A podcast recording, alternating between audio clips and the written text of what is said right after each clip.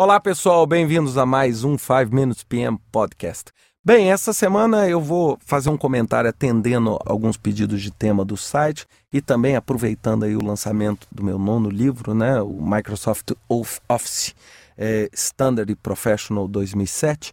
Então eu queria, muita gente tem perguntado, ah, vale a pena, o que há de novo, o que não há de novo, né? Como é que está funcionando tudo?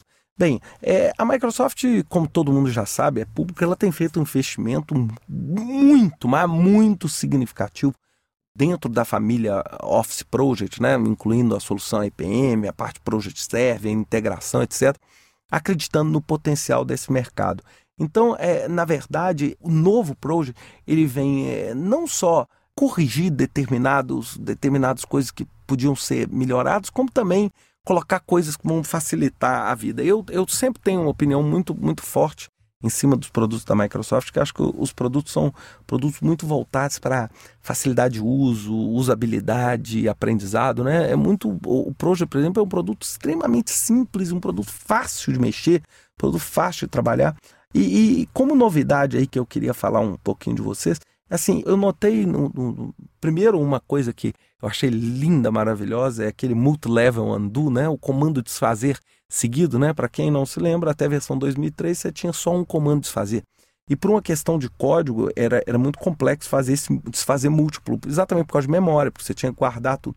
E agora na versão 2007 nós temos o multi-level undo, né? Eu lembro quando eu tive em, Redmond, na sede da Microsoft, num congresso, num, num Technical Airlift. Technical Airlift é uma reunião dos técnicos com os usuários chaves. Eu, eu tinha sido convidado para essa reunião, isso tem mais ou menos um ano e pouco, dois anos atrás, uns dois anos.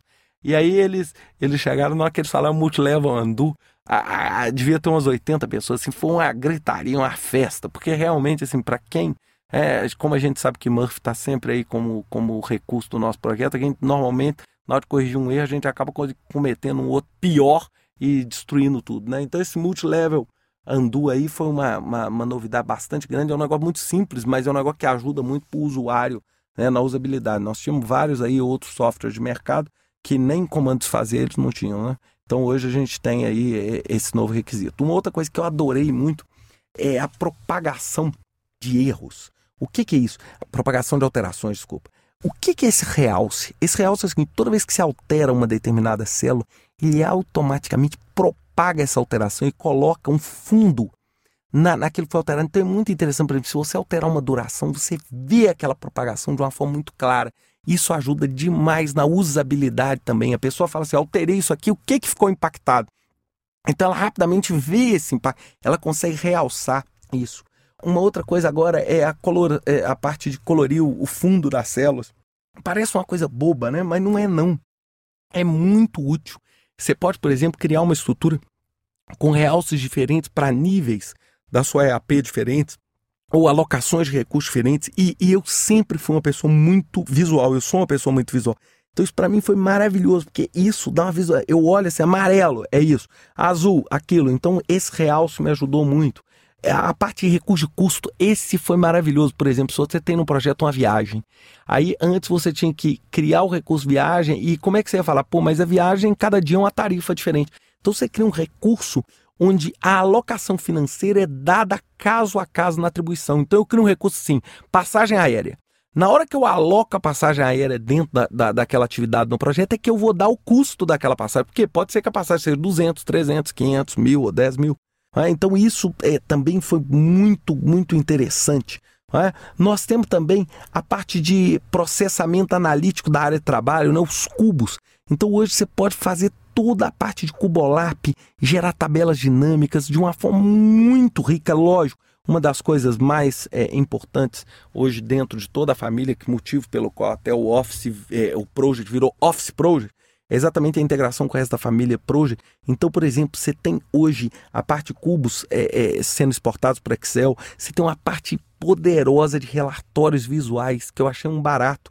Porque os relatórios até então do projeto eram relatórios mais tabulares tal. Hoje você tem relatórios visuais tanto no Visio quanto no Excel, que são relatórios extremamente ricos, com campos onde você pode aí fazer uma, um trabalho de alterações bastante ativo aí. Então acho que tem aí uma, uma, uma gama de recursos. E ah, fechando né, esse podcast, Claro, o grande, o grande, o grande upgrade foi, sem dúvida nenhuma, a parte do servidor, da parte de Project Server, que aí nós, poxa, é, é teve uma evolução, provavelmente assim, 70% das evoluções foi exatamente na parte do server, que se tornou um produto extremamente mais robusto.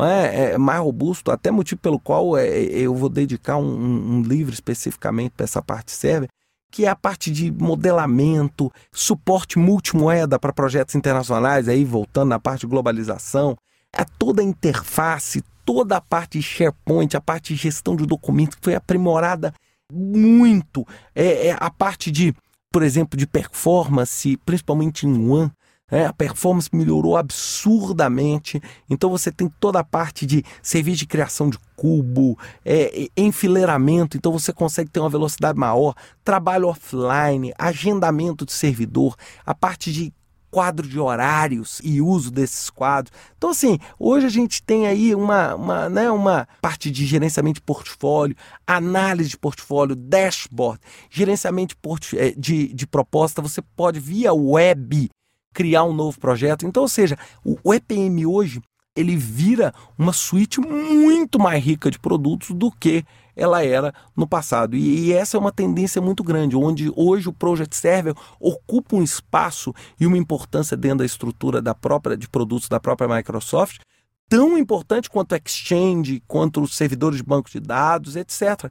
É, então isso mostra a própria visão da Microsoft da importância do gerenciamento de projetos. É claro, pessoal, num, num podcast como esse não daria para a gente falar de tudo, mas eu queria aqui só deixar esse gosto para vocês pensarem essa semana sobre essas tendências aí dentro do próprio Project Professional, Standard e também o EPM lá com o Project Server. Um grande abraço para vocês, uma ótima semana e até a próxima com mais um 5 Minutes PM Podcast. Até lá.